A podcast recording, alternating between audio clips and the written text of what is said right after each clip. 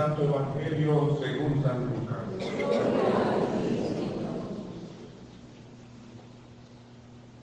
En aquel tiempo los pastores fueron corriendo a Belén y encontraron a María y a José y al niño acostado en el pesebre.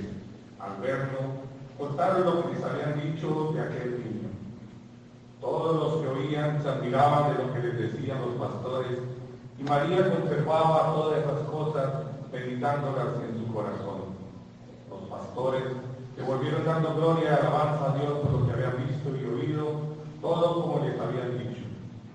Al cumplirse los ocho días, tocaba circuncidar al niño y le pusieron por nombre Jesús, como lo había llamado el ángel antes de su concepción.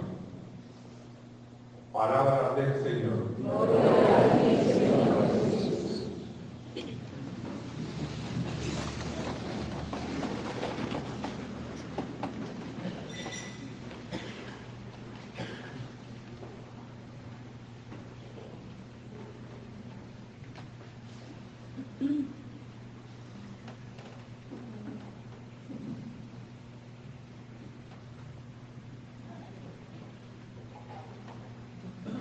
Queridos hermanos, celebra hoy la iglesia la primera fiesta litúrgica de cada año, la fiesta de la Santísima Virgen María, Madre de Jesús. En su título, en su realidad, y advocación más sublime. María es la Madre de Dios. Esta es una doctrina definida por el concilio de Efeso en el mes de noviembre del año 430. A raíz de que se discutía cómo era que Jesús pudiera ser verdadero Dios y al mismo tiempo verdadero hombre. Entonces unos pensaban que en Jesús había dos personas, una persona humana y una persona divina. Eso no es cierto. En Jesús no hay dos personas, hay una sola persona. Pero esa persona es a la vez y simultáneamente humana y divina. Lo que hay en son dos naturalezas en una sola persona.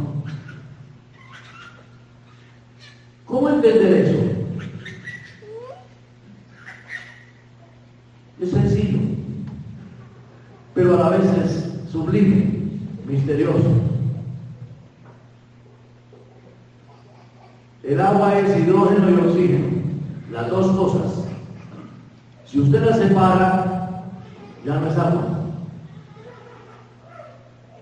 Si usted separa lo humano y lo divino en Jesús, ya no hay Jesús.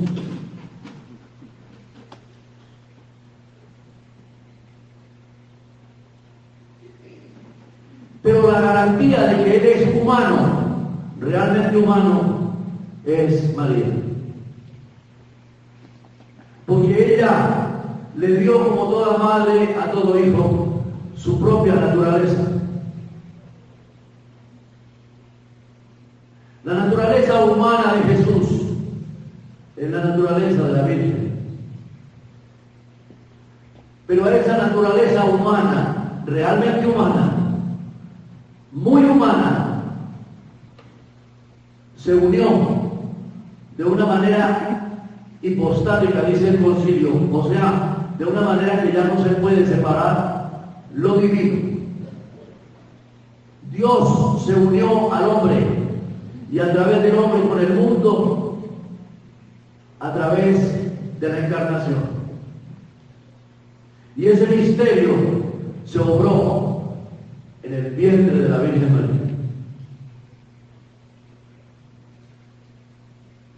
Por eso ella es una criatura excepcional, insuperable. Entre todas las mujeres. Ella es aquella a quien llamará bienaventurada todas las generaciones, porque el Señor hizo en ella cosas grandes. Y por lo tanto, como mujer, es el símbolo perfecto de lo femenino, hecho camino de Dios hacia el hombre y de lo femenino, hecho camino del hombre hacia Cristo. Y ahí está la misión sublime de la mujer. Ella es paradigma de lo femenino humano, el gran principio generador de la vida en el universo. Cuando la Biblia dice que Dios crea al ser humano, dice, lo creó a su imagen y semejanza. Macho y hembra lo creó, es decir, masculino y femenino. Esos son los dos principios que rigen la vida. Toda la realidad es masculina y femenina. Y todo lo que nace y crece es producto de la interacción de esos dos principios. Desde un niño, un animalito, una planta, hasta una galaxia o un sistema solar. De modo que la Virgen María, como mujer, como arquetipo de lo femenino, es la manifestación visible de lo femenino de Dios. Ella es el rostro materno de Dios. Ella es el prototipo de lo que debe ser toda mujer. Ella es el modelo de lo femenino perfecto. Y por eso, en esta fiesta, tenemos que volver a ella nuestros ojos para recordar lo que significa la feminidad, la maternidad, los valores inherentes a la mujer. Y mucho más en una sociedad como esta, que ha prostituido a la mujer, que la ha degradado, que la ha convertido en un barato juguete de salón o en un objeto de comercio que se compra y que se vende. Tenemos que recuperar a la mujer en su esencia, en su diafanidad, como expresión de lo femenino de Dios, como expresión de la naturaleza femenina de Dios, porque Dios es Padre, pero también es Madre. Los dos principios operan en Él. Y el principio femenino se expresa de manera perfecta en la figura magistral hermosa, excelsa y gloriosa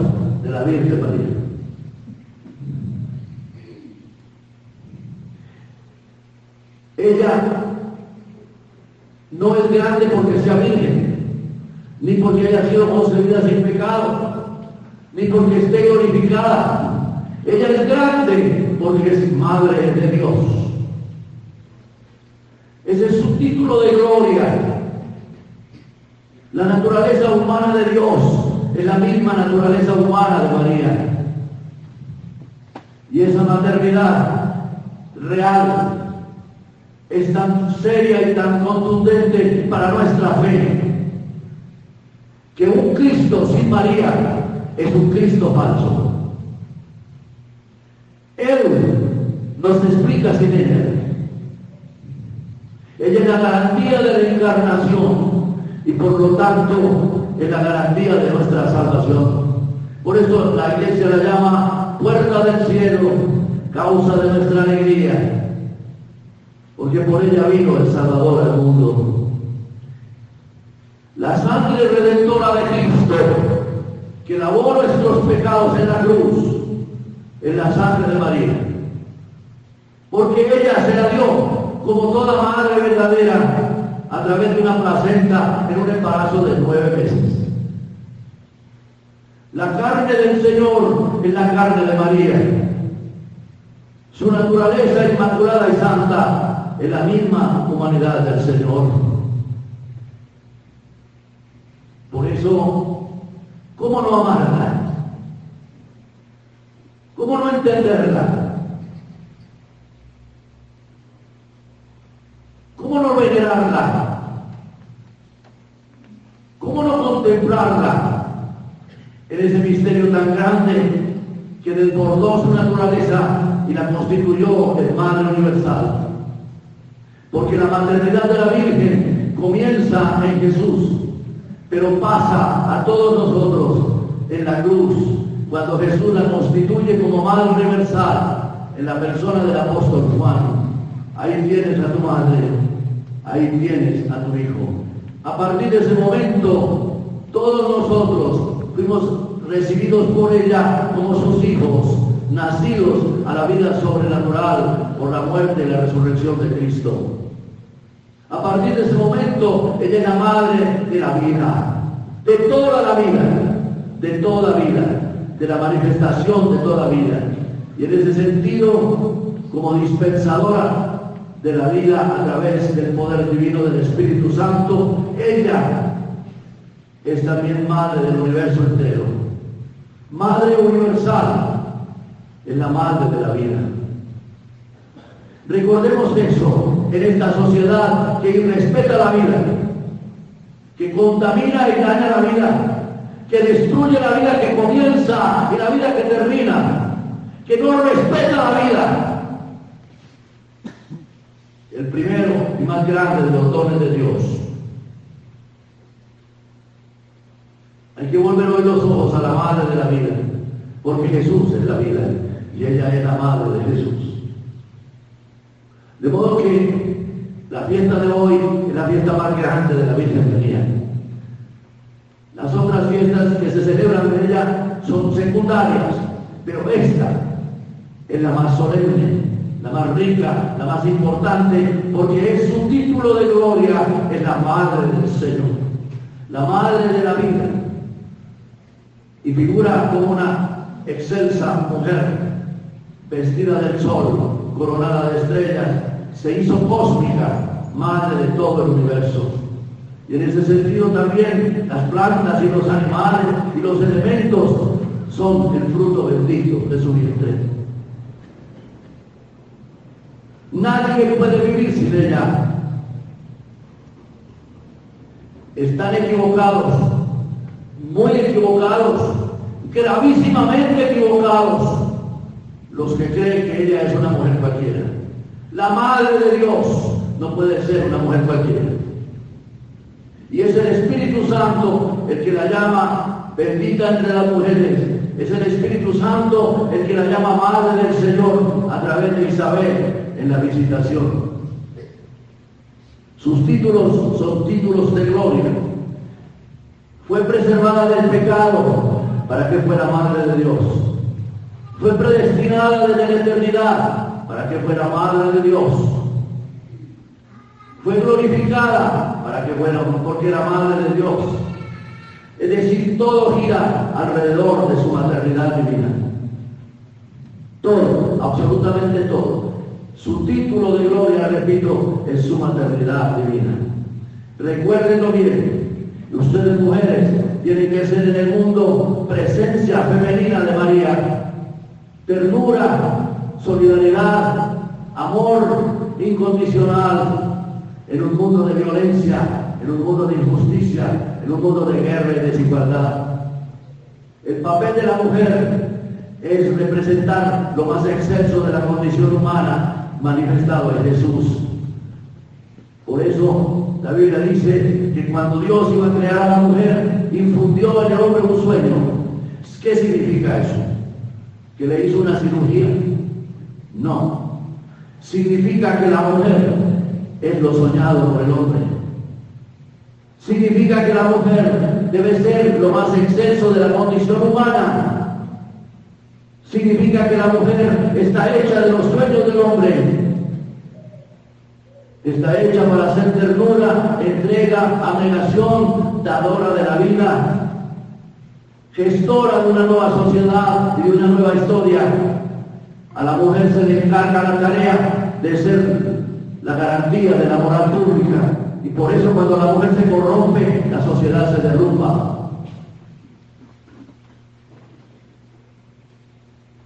Tenemos que recuperar a la mujer. Esa rica filigrana de oro que el Señor puso en el mundo y que ha tipificado muy hermosamente en la figura excelsa de su bendita madre. Esa maternidad pasó a nosotros en la cruz.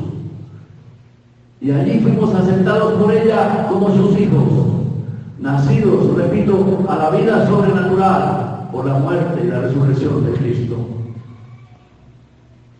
Por eso los cristianos aceptamos como un contenido de nuestra fe la afirmación doctrinal de San Cirilo de Alejandría, según el cual Cristo es Dios al mismo tiempo que hombre. Por tanto, al ser María madre del hombre, Jesús es también al mismo tiempo madre del Verbo eterno de Dios. Esa es la grandeza de la Virgen María. Y de allí debe brotar nuestra admiración, nuestro cariño por ella, nuestra devoción religiosa y mariana. El pueblo cristiano, sobre todo en los países latinos, lo vive así intensamente, porque nosotros somos latinos. Por eso, desde el concilio de Nicea, en el año 325, hasta el año 451, cuando se celebra el concilio de Calcedonia y se define la naturaleza humana y divina del Señor, destacaron la grandeza y la condición divina de Jesucristo. Negar que María es Madre de Dios es negar que Jesucristo es Dios. Por eso el dogma de la maternidad de María es un dogma cristológico antes que puramente mariológico. Eso ha tenido una repercusión en ella. De ella, al igual que del Señor, la teología dogmática ha exaltado lo divino y lo humano. A veces se nos olvida lo humano y exaltamos solamente lo divino. Pero eso es olvidar lo que realmente representa a ella como figura humana excepcional y lo que representó para Jesús. Fue su madre, María, la que lo educó en los valores, la que le enseñó a orar, la que en calidad de religiosa y ejemplar lo educó para el ministerio de la salvación y lo dejó reflejado así en los evangelios.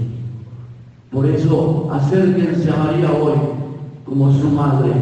Establezcan con ella una relación de hijo a madre, hijos del Hijo de Dios e hijo de la Virgen María, con la misma humanidad y destinados a poseer la misma divinidad por su misma maternidad. Todos tenemos que nacer de nuevo, ser engendrados, concebidos, gestados, paridos por ella en el orden de la gracia, porque ella es nuestra madre. Alabemos que se levanten sus hijos y la proclamen bienaventurada. Amén.